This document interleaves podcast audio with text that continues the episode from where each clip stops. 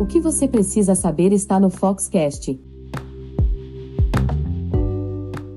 O que você precisa saber é o episódio semanal do podcast da Fox com um resumo do que foi mais interessante sobre a ótica da Fox né, para o mercado fotográfico, falando de inspiração, inovação, design, tecnologia, fotografia. Né?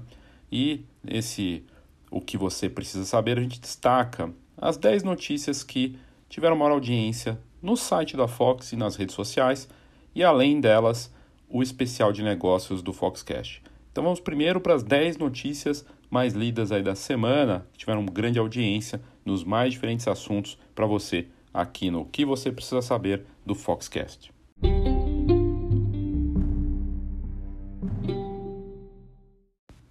A décima notícia que teve grande destaque, ela envolve tecnologia, também inspiração e empreendedorismo.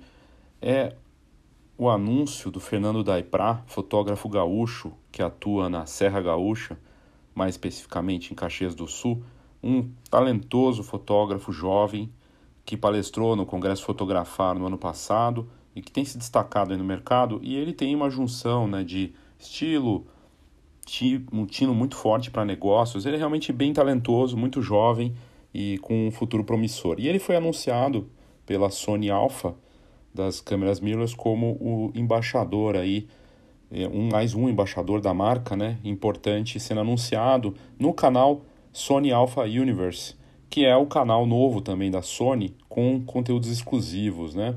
E ele estreou no portal de notícias exclusivas de fotografia da Sony para falar da experiência dele com o equipamento, as primeiras impressões dele com o equipamento.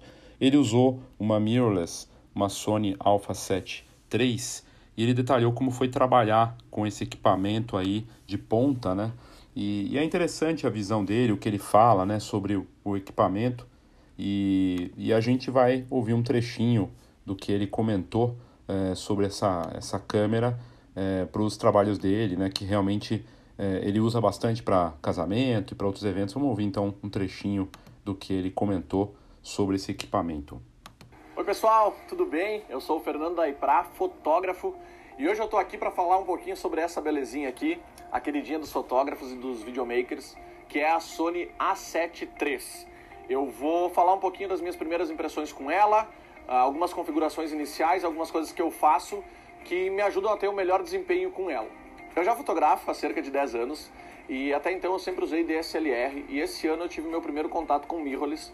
Eu usava outras marcas até ter o meu primeiro contato com a Sony A7 III e eu confesso que eu fiquei muito impressionado com algumas coisas e com algumas facilidades que esse equipamento pode nos trazer.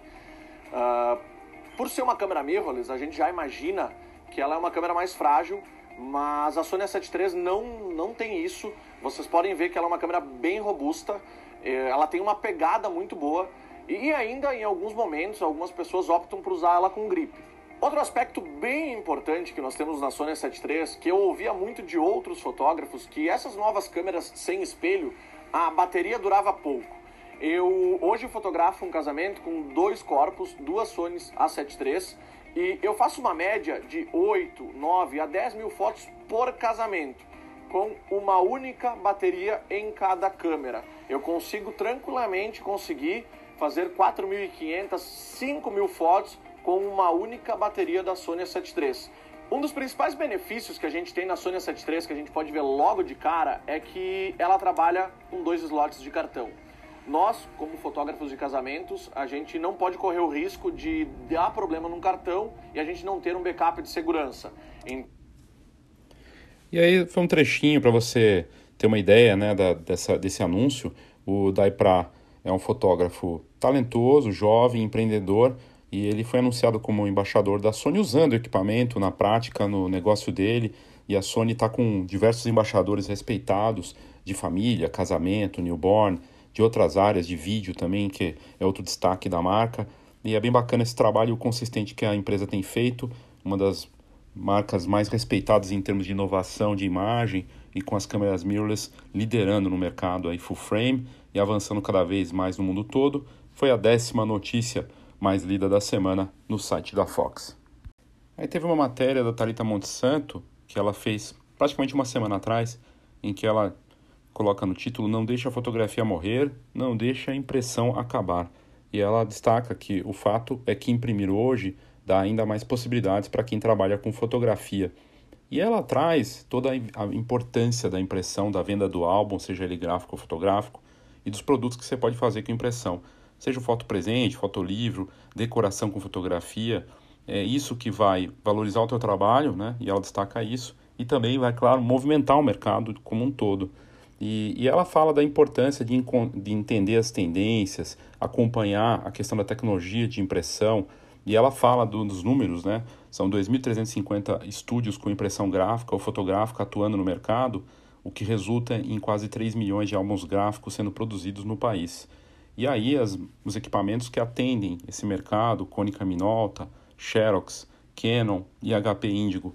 É bem interessante a matéria dela, eu vou colocar aqui nas notas desse episódio o link, tanto para essa matéria dela quanto para o vídeo do Daipra, que você vai poder assistir ele na íntegra, tem mais 5 minutos, para quem está na dúvida ou pensa em usar uma mirrorless, ou já tem né, o equipamento e só reforça o quanto é, é bacana né, no caso da captura. E aqui na impressão, ela fala dos números da Infotrends, de um estudo realizado, com uma previsão para 2021, que as impressões digitais coloridas vão crescer 12% ao ano e se aproximando aí de um, de um, de um mercado de faturamento de quase é, de bilhões de, de dólares, é um negócio realmente muito forte. E, e aí ela fala da, da importância dos hábitos de acompanhar e de valorizar a impressão e que a melhor forma de se preservar as memórias, sejam elas de HD, do smartphone, e do otimismo das empresas entrevistadas, reconhecendo que haverá um aumento de oportunidades da, nas áreas. E aí eu só destaco aqui, junto com essa notícia, uma notícia que a gente deu hoje do Google, anunciando um, um teste de serviço de impressão de fotos lá fora. A pessoa vai poder, nos Estados Unidos ou nos mercados que eles estão atuando, no Brasil eles não têm impressão, né? Vai poder assinar um serviço de impressão a 8 dólares, recebendo 10 fotos dos últimos 30 dias, e ela pode escolher um tema, pessoas ou pet, paisagem ou uma mistura das duas coisas. Então é bem interessante, né? Você vê uma grande marca como o Google, que é uma das marcas mais valiosas do mundo, apostando também na impressão. Eles que têm, claro, a parte de armazenamento, né? E, e aí faz todo sentido que eles tenham a impressão para esses usuários que usam de graça o Google Fotos. Eu sou um que usa. Se você não usa, vale a pena baixar o aplicativo, porque você pode armazenar fotos de graça. O importante é imprimir né, essas fotos com os diversos serviços de impressão, seja uma loja de foto, uma startup, e, e buscar é, imprimir essas fotos para não perder. Né? Isso é tão importante. E a matéria da Talita fala muito disso. Bem bacana, acabou sendo a nona matéria mais lida da semana no site da Fox. A oitava notícia mais lida da semana tem a ver com tecnologia, com impressão, com realidade aumentada. Eu tinha falado disso em tendências no último episódio, que é o novo modelo lançado pela Instax da Fujifilm aqui no Brasil na última sexta-feira, último dia de janeiro. A Fujifilm anunciou oficialmente para venda no e-commerce no país a nova Instax Liplay. Esse equipamento, essa câmera Instax, que é uma câmera instantânea, ela é híbrida. Ela tem a parte de impressão e é, também a parte digital. Você pode imprimir as últimas fotos que estão lá armazenadas, fazer reimpressão delas. Dá para imprimir um trecho de um vídeo. É o melhor modelo que explica essa nova fase da fotografia no marketing 4.0, que envolve o consumidor, seja ele usuário de rede social, de smartphone, poder imprimir as fotos do smartphone, ser uma impressora para isso, e é um equipamento que chega aí com essa capacidade, essa característica, primeiro porque ele é compacto, né? Ele é realmente bem pequeno, é menor, é a menor, a menor câmera stack já lançada pela Fujifilm, foi premiada pelo Good Design Awards 2019 no Japão e, e, é um prêmio organizado pelo Japan Institute of Design Promotion em Tóquio e ela cabe em qualquer lugar, né? Bem pequena.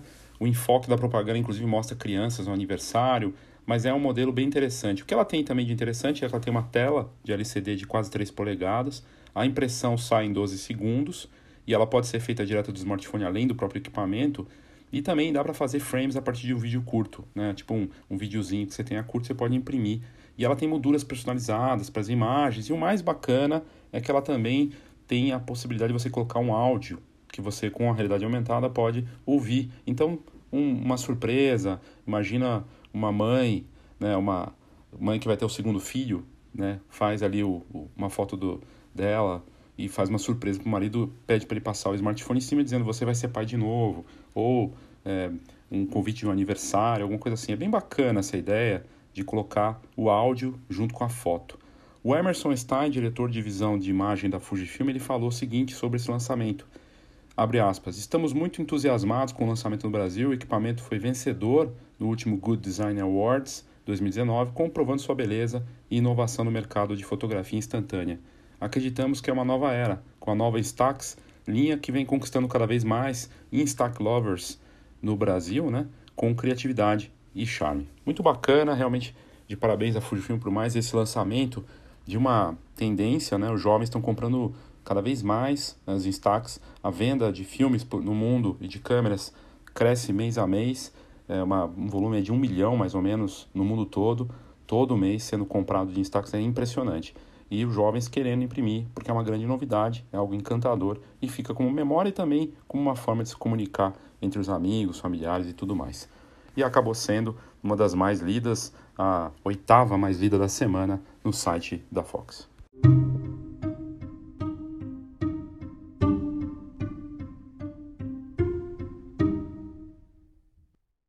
estou falando de Japão, né, bastante aqui, Sony, Fuji, e aí eu trago um estúdio japonês com uma inspiração totalmente retrô e com venda de experiências. Valeria até como tópico para a parte de negócios, mas tudo que eu estou falando aqui, aqui acaba valendo para negócio também. O nome do estúdio chama Opsis, ele fica em Tóquio e ele faz ensaios que transformam os clientes em personagens pop do Japão.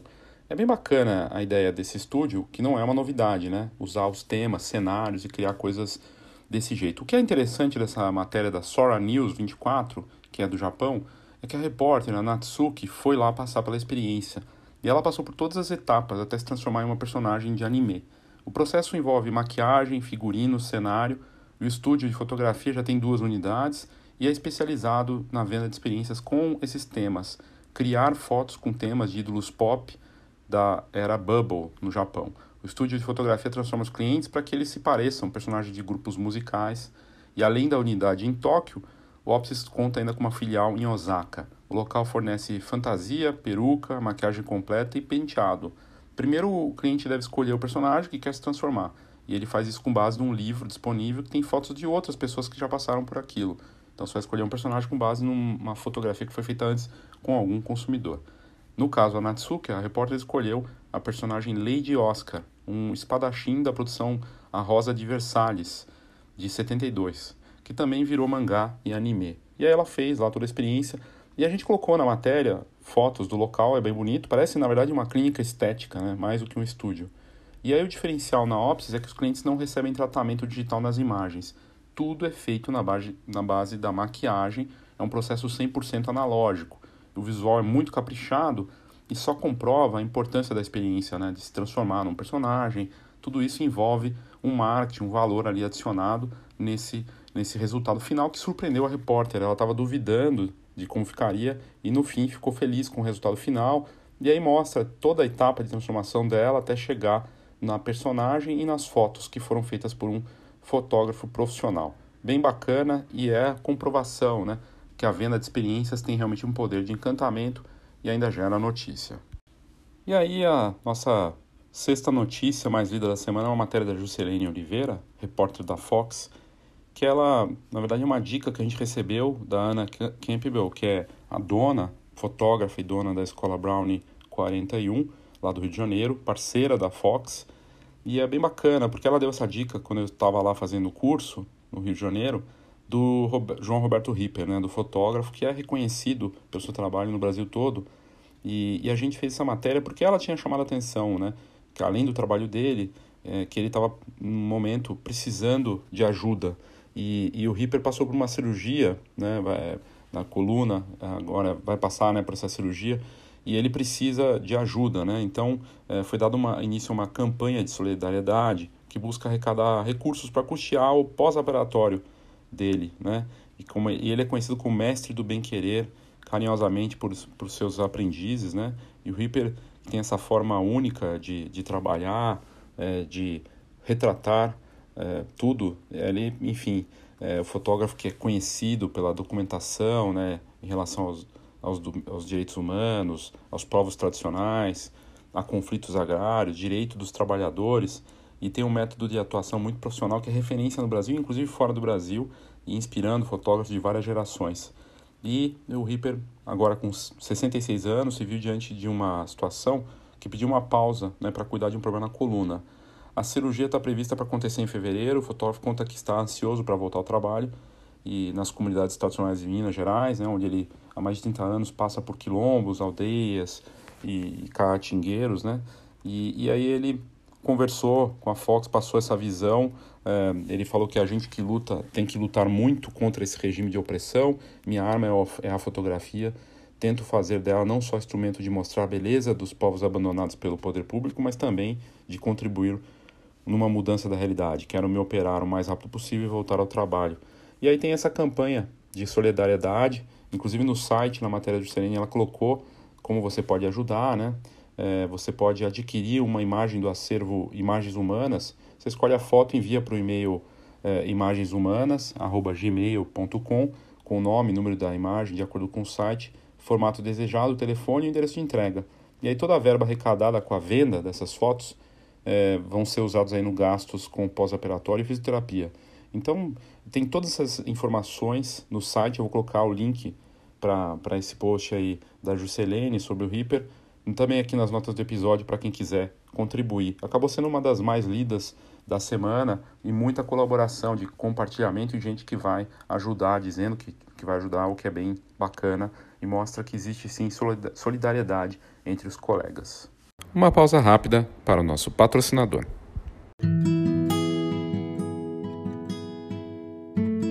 A GoImage, que é patrocinadora do podcast da Fox está com uma novidade incrível, lançando um novo site com uma série de novidades, um visual muito bacana e chegando tudo aí no dia 29 de janeiro, ou seja, nessa quarta-feira, 29 de janeiro, começa uma nova fase para quem visitar o site da GoImage, que é uma das melhores encadernadoras do Brasil e que não é só porque patrocina o nosso podcast, de fato uma das empresas que mais cresceu nos últimos anos no mercado fotográfico em termos de encadernação e é reconhecida pelos produtos inovadores, pela qualidade daquilo que ela faz.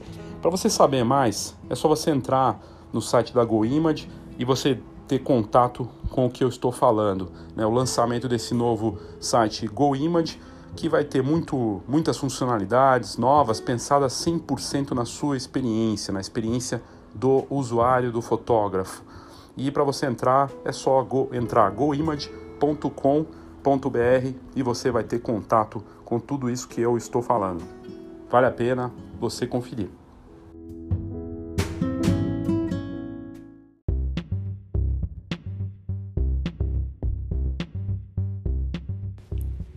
E no próximo dia 13 de fevereiro, para quem está em São Paulo, no estado na cidade, ou em outras partes do Brasil e quer vir para São Paulo, será realizado a primeira turma do Seminário Marketing 4.0 em São Paulo, na Fox. Dia 13 de fevereiro, uma quinta-feira, o dia todo, das 9 até o fim do dia, 9 da manhã até o fim do dia, a oportunidade de imersão, de negócios com fotografia, de olhar para o seu negócio de forma personalizada, com atendimento especial ali, num grupo pequeno e todos aprendem juntos, com exercícios, com relatórios. É bem interessante, vale a pena. Então fica aí o convite para você participar também dessa atividade em São Paulo, dia 13 de fevereiro, lá na Fox.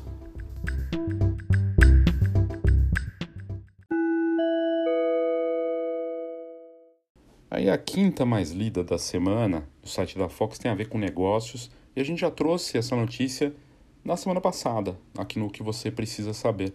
É uma artista digital criando um serviço de remoção de ex-namorados das fotografias e que ficou com a agenda lotada de trabalho numa época perto né, da data do Dia dos Namorados lá fora.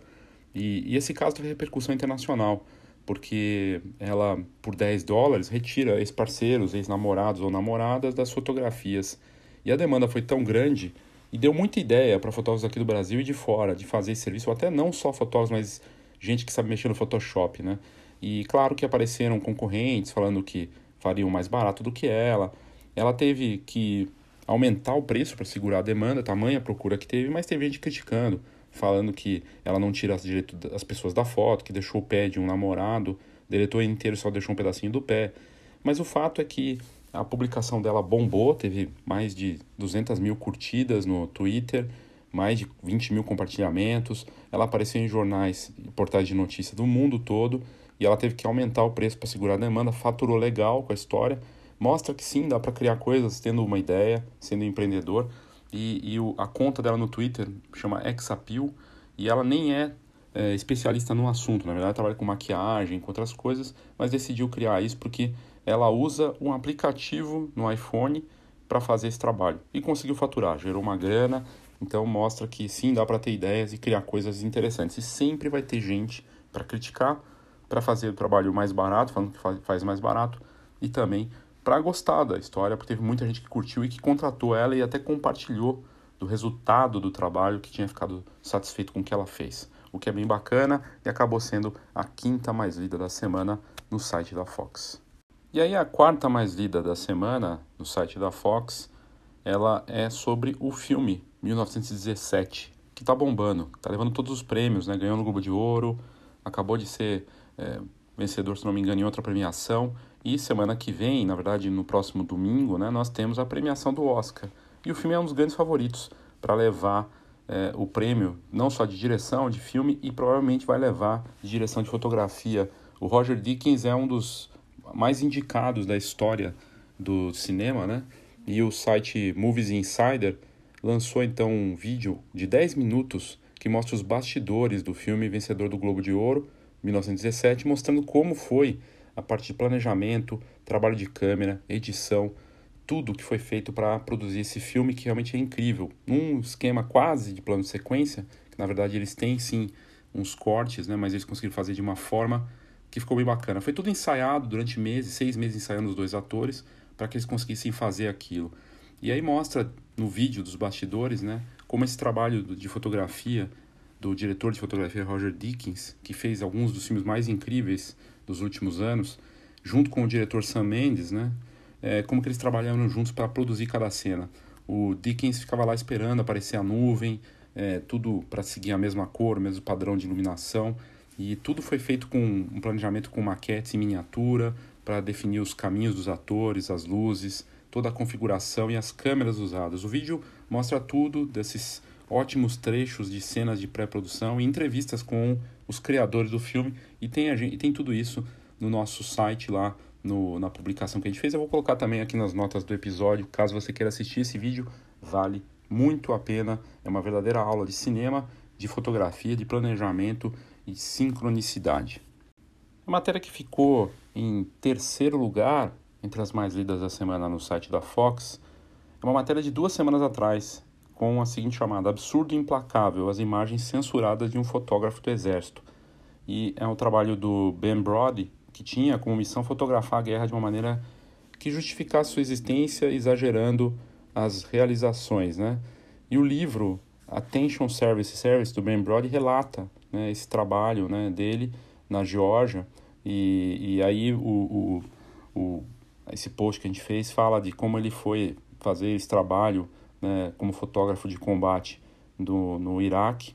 E, e o Brody foi para o exterior fotografar a guerra de uma maneira diferente.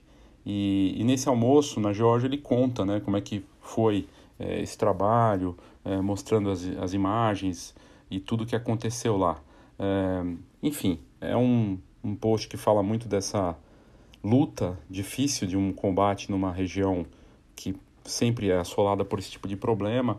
E aí traz toda essa visão né, do, do Brody, que se alistou no exército dos Estados Unidos em 2002, quando tinha 22 anos, e, e não porque ele apoiou a invasão no Iraque, é, mas porque ele queria fotografar tudo aquilo. E ele passou 27 meses no Iraque, e aí mostra muito disso, né, desse trabalho, que é um trabalho difícil. O fotojornalismo de guerra costuma mexer muito com a cabeça dos fotógrafos e ele mostra todo esse lado intenso, cru. Né? As fotografias têm uma dureza ali, mas é interessante observar esse trabalho sob uma ótica diferente do que ele mostra. E o livro aborda muito disso, né? e é uma coisa bacana, uma matéria produzida pela New Yorker, que está na íntegra né? Nos, no site, e você pode acompanhar no site da Fox também, que vale a pena e, e ficou entre as mais lidas da semana aí no site da Fox mais uma vez.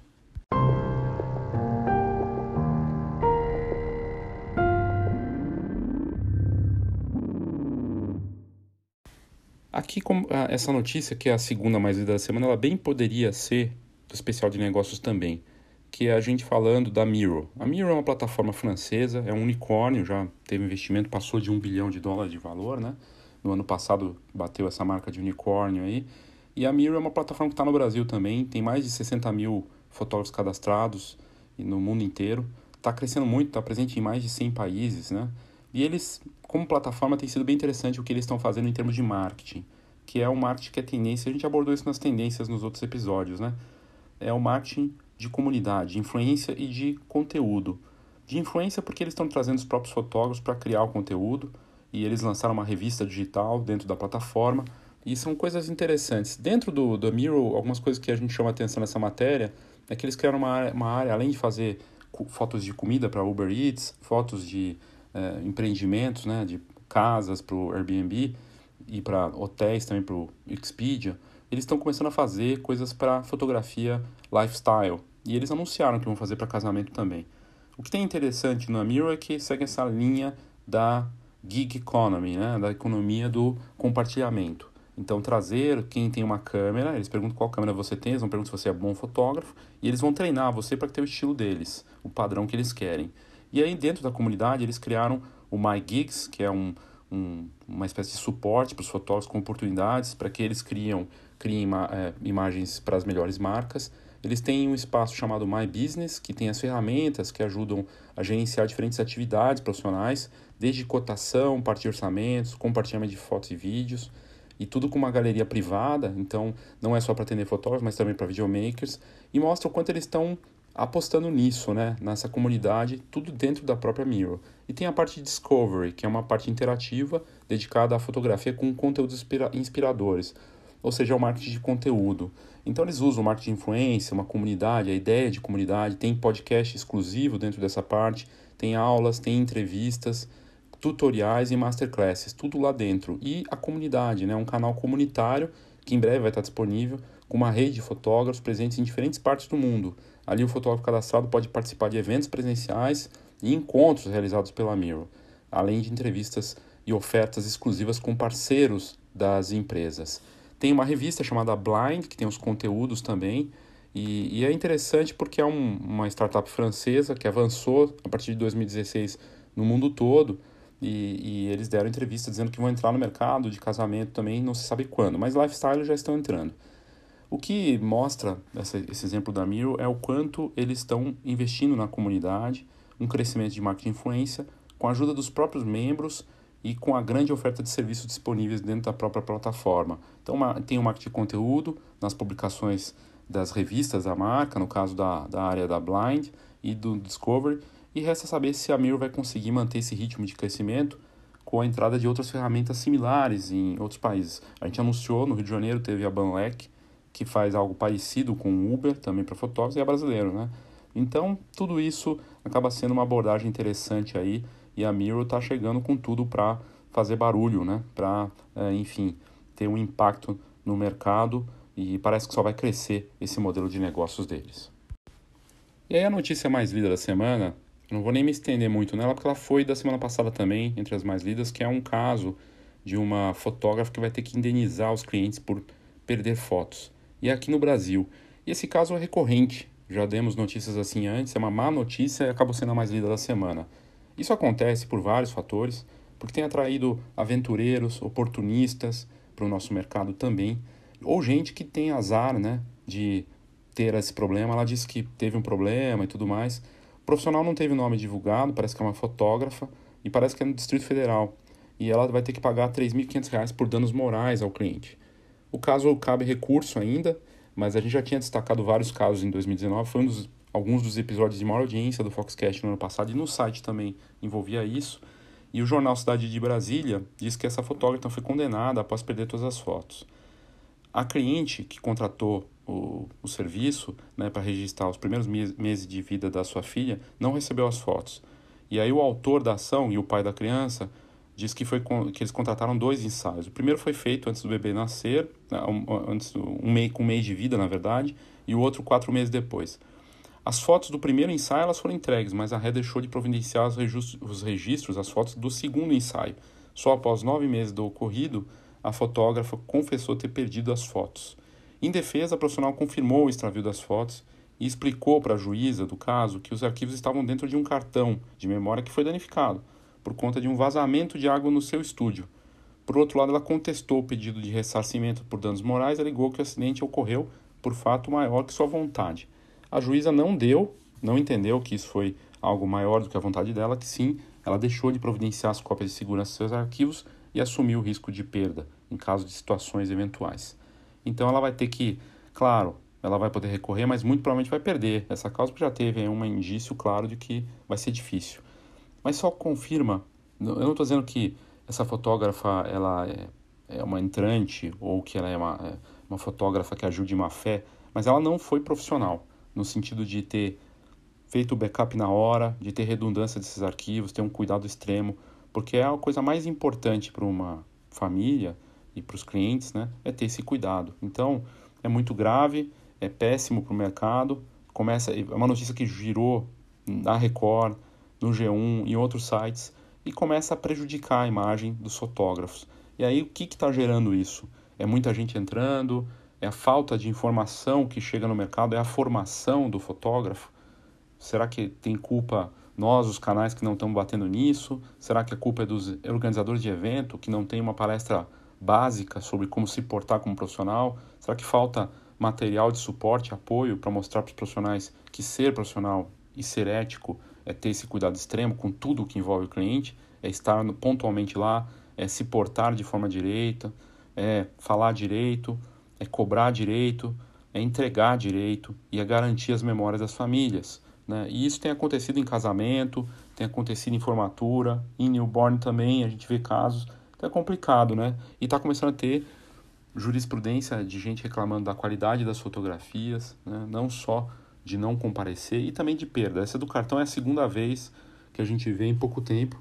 Da outra vez era um fotógrafo que disse que sentou e quebrou o cartão porque estava no bolso dele. E aí ele é profissional? Então é complicado, né? E acabou sendo a mais lida da semana aí no site da Fox. Uma pausa rápida para o nosso patrocinador. Olá, meu nome é Christian de Lima e sou da Go Image. Somos uma encadernadora que produz álbuns profissionais para os melhores fotógrafos de casamento, família e newborn do Brasil todo. Na verdade, esse é um trabalho gratificante, pois cuidamos com carinho e atenção dos nossos clientes fotógrafos para que eles possam atender da mesma forma cuidadosa as famílias que esperam os melhores álbuns e assim garantir as memórias que vão durar por muitas gerações. A GoImage acredita que você merece o melhor álbum, assim como você espera o melhor conteúdo do Foxcast. E é por isso que estamos aqui. Te convido para visitar a gente em goimage.com.br e será um prazer te conhecer. Um grande abraço.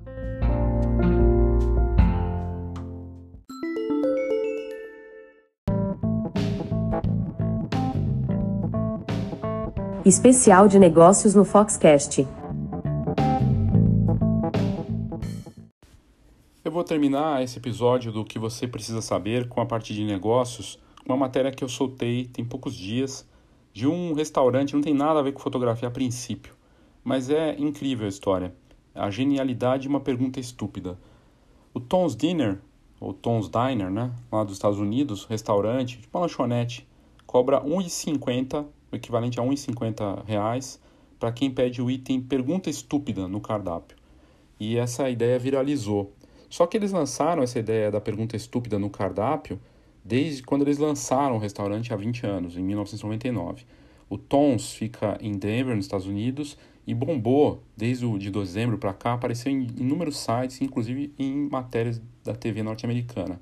No menu, no cardápio, tem a opção Pergunta Estúpida e custa 38 centavos de dólar.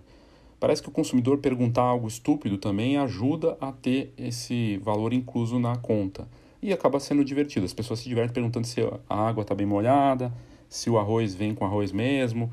E quando perguntaram para o pessoal que montou o restaurante porque eles fizeram isso porque eles achavam divertido e mostrar que eles têm senso de humor. E tá no cardápio mesmo. Lá você tem é, fritas, é, batata, é, queijo e aí tem Stupid Question, né, que você pode pedir custa 38 centavos. Ele até baixou o preço porque tinha gente pedindo, muita gente pedindo, ele achou que estava ganhando dinheiro com o negócio que é o marketing.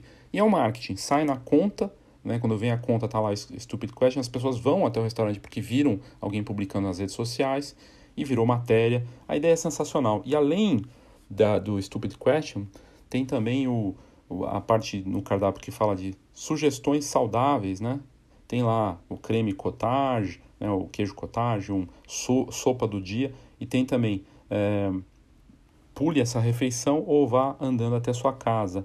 E nesse caso não cobra nada, está escrito não tem preço, né, no vá andando até sua casa, e no caso do, é, do pule sua refeição, é, você vai, está escrito você vai guardar seu dinheiro.